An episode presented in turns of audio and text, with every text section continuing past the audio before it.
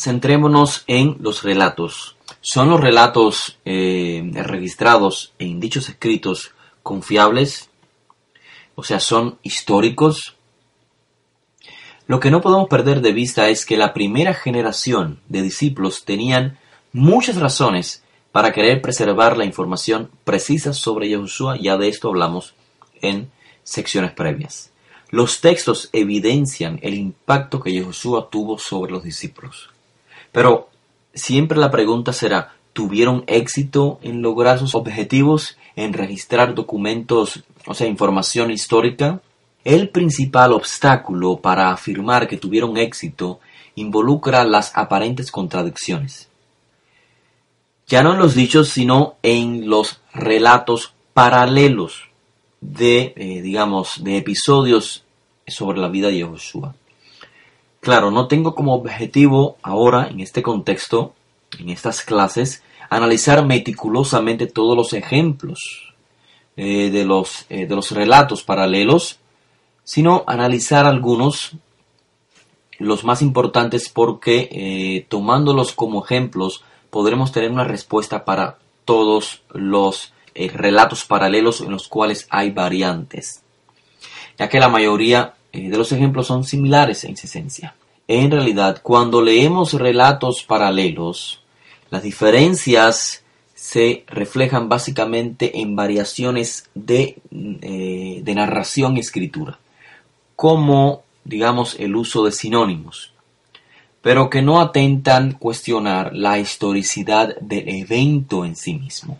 Muchos implican la, digamos, la inclusión o la omisión de aquellos detalles más relevantes o, digamos, irrelevantes inclusive, para los propósitos de un escritor o de un recopilador de esta tradición oral y escrita. Particularmente debemos tener presente que cada autor tiene un énfasis teológico particular.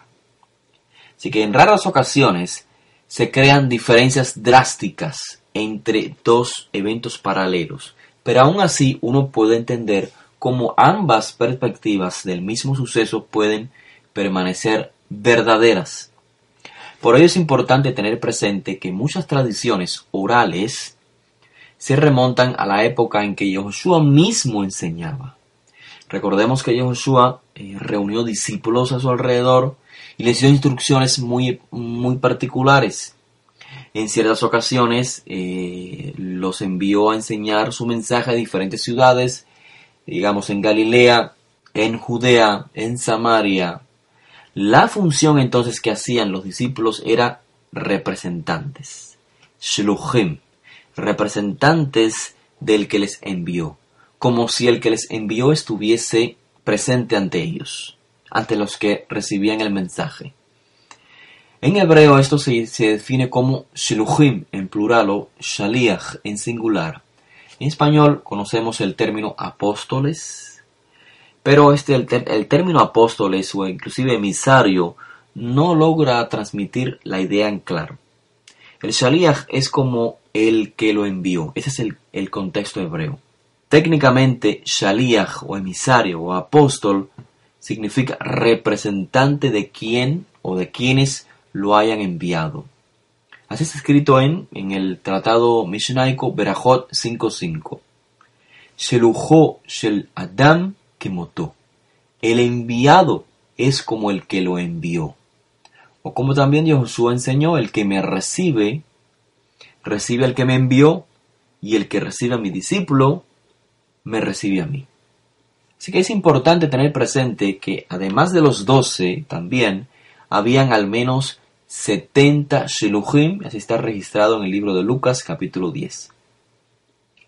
Entonces, dado que los discípulos fueron los mensajeros de Josué, los que hablaron en su nombre, los que lo representaron en su ausencia, ellos tomaron el contenido de lo que Josué había dicho y enseñado, lo que Josué había hecho inclusive, eh, las parábolas, los eventos que habían presenciado y ellos los repitieron. El llamado de Josué hacia el de, la Teshuvah, dijimos, es el mismo O sea, Yehoshua repitió el llamado de Teshuvah que dijo Yohanan,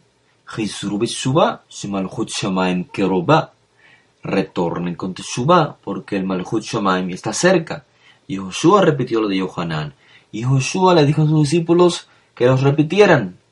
Díganles, cuando Joshua envía a sus discípulos, les dice, díganles que el Malchut Shamaim está cerca, que se va a manifestar. Eso hicieron. De igual manera repitieron eh, las enseñanzas, las parábolas, los milagros de Rabbi Joshua, etcétera, etcétera.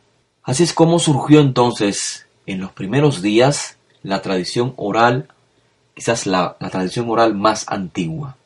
Era una colección, podemos decir, de información oral, inclusive textos memorizados en los que se recordaba y se transmitía la enseñanza de Yahushua.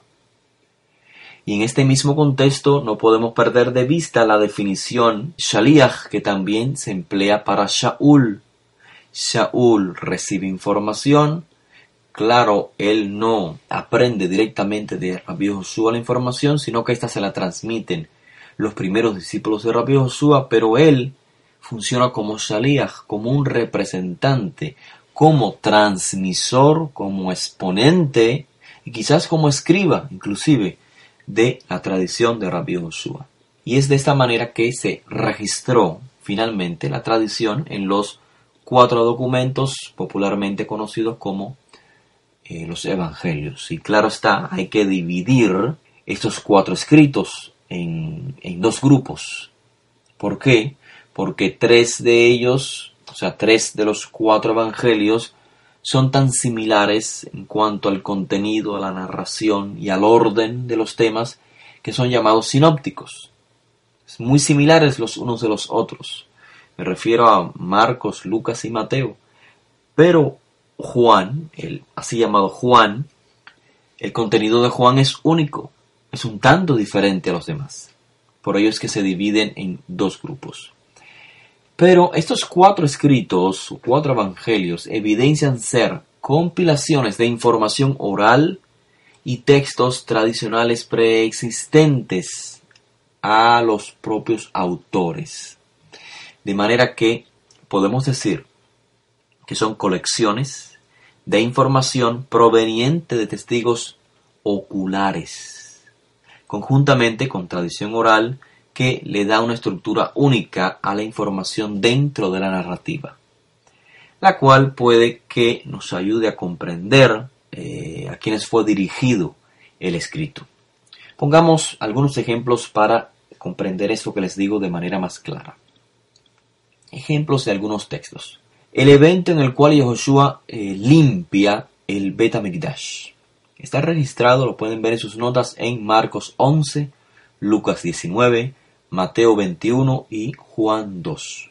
El evento está registrado en los cuatro documentos. Sin embargo, mientras que para el autor, por ejemplo, el autor de Juan, este evento, la limpieza del templo, toma lugar al principio de la enseñanza pública de Rabbi Joshua, cerca de una celebración de Pesach, en los llamados sinópticos esto toma lugar al final de la enseñanza pública de Rabbi Joshua, pero de igual manera cerca a la celebración de Pesach.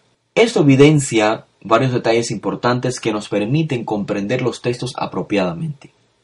Lo primero es que eh, nos permite comprender que la tradición sobre Joshua está compuesta por eventos.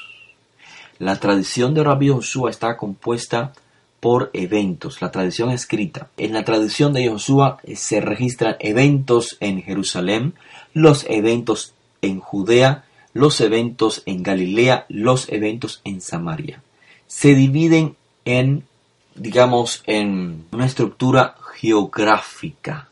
Todos estos eventos eran transmitidos originalmente de forma oral. Los eventos de Judea, los eventos de Galilea, de Samaria. Ahora, cuando eh, se ponen por escrito, es necesario darle un orden temático e inclusive temático y cronológico. Tienen un, tienen un orden geográfico. Eventos en Jerusalén, en Judea, Galilea, Samaria. así se transmiten y se quedan de manera eh, más, eh, se captan más fácil en orden geográfico, pero una vez que se ponen por escrito, el orden temático y cronológico es necesario. Y aquel detalle, en relación a este evento, la limpieza del Betamigdash, podemos hacer la comparación claramente. El evento de la limpieza del templo sucedió cercano a Pesach. La conexión con Pesach y la limpieza del templo es clara, pero ¿en qué orden cronológico? A la hora de poner los, eventos, las narraciones por escrito, la tradición registrada en los sinópticos colocó el evento de la limpieza del templo en la última Pesaj y la tradición registrada en Juan colocó el evento en la primera Pesaj de la enseñanza pública de Rabbi Josué. Ahora bien, estos dos, estas dos versiones sobre el mismo evento indican su veracidad histórica. ¿Por qué? Porque aunque dos o más versiones sobre un mismo evento existan, desde un punto de vista cronológico, claro, pareciera ser algo negativo, pero desde el punto de vista histórico es muy positivo que existan más de una versión sobre un evento, porque esto apunta a su veracidad histórica. Imaginemos Imaginemos el caso de un accidente automovilístico. Pueden haber tres, cuatro o, cinco o más eh, testigos.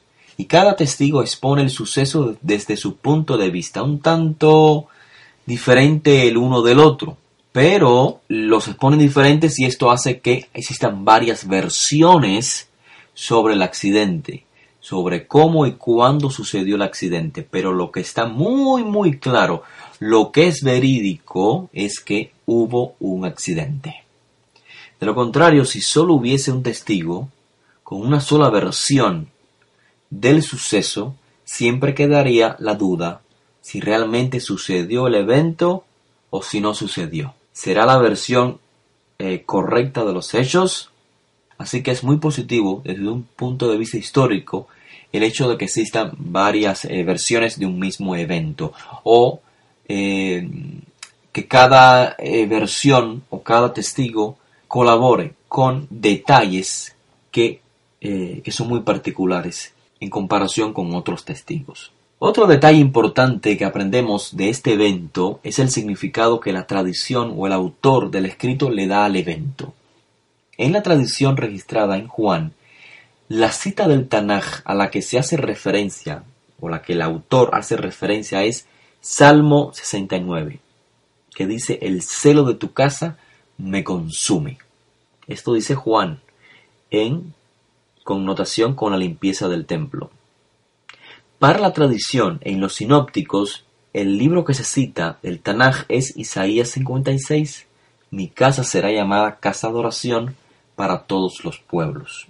Sin embargo, tenemos que tener presente que no se trata de contradicciones el hecho de que uno cite un texto, en el caso de Juan, el texto de Salmos, y en el caso de los sinópticos, el texto de Isaías. No se trata de contradicciones, sino que eh, si analizamos el texto detenidamente, notaremos que mientras la cita de Isaías en los sinópticos es puesta en boca de Yehoshua, la cita del Salmo 69 es presentada como una información interna, es algo que el autor agrega a la tradición que está recopilando. La cita eh, es una cita que recordaron los discípulos, pero no es lo que Yehoshua citó, por lo tanto no existe una contradicción. Lejos de ser una contradicción, son dos formas de narrar un evento una tradición resalta una parte, la otra tradición resalta otra parte. Recuerden que con esta información estamos evidenciando que los cuatro documentos son colecciones de información proveniente de testigos oculares y conjuntamente tradición oral que le da una estructura única a la información dentro de la narrativa. Ahora bien, otro ejemplo es el suceso en el que se menciona que Josué caminaba sobre el agua.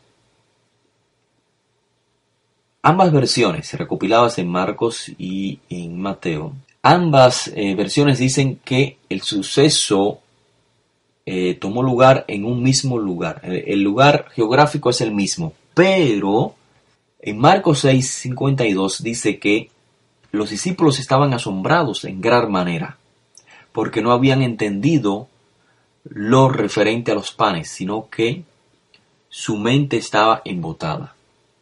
Mientras que en Mateo 14:33 dice que los que estaban en la barca reverenciaron a Yahushua, le rindieron honor diciendo, en verdad eres Ben Elohim.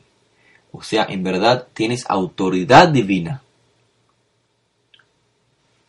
Si tomamos en cuenta que el autor de Marcos suele enfatizar en la escasa comprensión de los sucesos por parte de los discípulos, mientras que el autor de Mateo siempre enfatiza en el reconocimiento y exaltación de Yahushua por parte de los discípulos, entonces uno puede ver cómo, eh, cada, cada, autor o el, o el por qué cada escritor ha elegido narrar las cosas de una forma un tanto diferente. O sea, en dependencia de la perspectiva del que transmitió la información, ya sea oral o sea escrita. Pero no se trata de contradicciones. Otras aparentes contradicciones simplemente eh, implican diferentes formas de presentar los eventos. Por ejemplo, en Mateo 8 nos dice que un centurión viene a pedirle a Yahushua que cure a su siervo. Pero en el libro de Lucas, el centurión envía a mediadores. El libro de Lucas capítulo 7 dice el texto que envía mediadores. Entonces la pregunta es, ¿hay, es, ¿hay una contradicción? En Mateo dice que vino directamente el centurión, pero en Lucas dice que envió mediadores. Esta aparente contradicción queda resuelta si comprendemos lo que ya dije previamente, el punto de vista judío respecto al enviado. El shaliach es como el que lo envió. Shelujo shel Adam. El enviado es como el que lo envió. Y gracias a que tenemos los dos documentos, entonces podemos eh, preferir la información más completa registrada en el libro de Lucas. O sea, aunque era perfectamente natural hablar de alguien que decía o hacía algo en nombre del que lo envió. Lo mismo sucede en la narración de eh, la, curación de la hija de Yair, o Jairo en español. una versión nos dice que Jairo viene a pedirle a Yoshua que cure a su hija mientras todavía estaba viva, y más tarde se entera de su muerte. Eso se encuentra en el libro de Marcos. Sin embargo, en el libro de Mateo dice que viene después de su muerte. Dice, mi hija está muerta, pero si vienes, la puedes eh, hacer vivir. Entonces, ¿cómo explicar esta aparente diferencia? Cuando se le solicitó a Yahushua la asistencia la hija de Yair estaba muerta o estaba viva. Se resuelve esta aparente contradicción de una manera muy sencilla si tomamos en cuenta el contexto hebreo. El término muerte, en este caso muerta, en el lenguaje hebreo no siempre tiene el mismo significado que en español implica el término muerte como en sinónimo de cesar de vivir. Muerte en español significa cesar de vivir, pero en hebreo no es la realidad.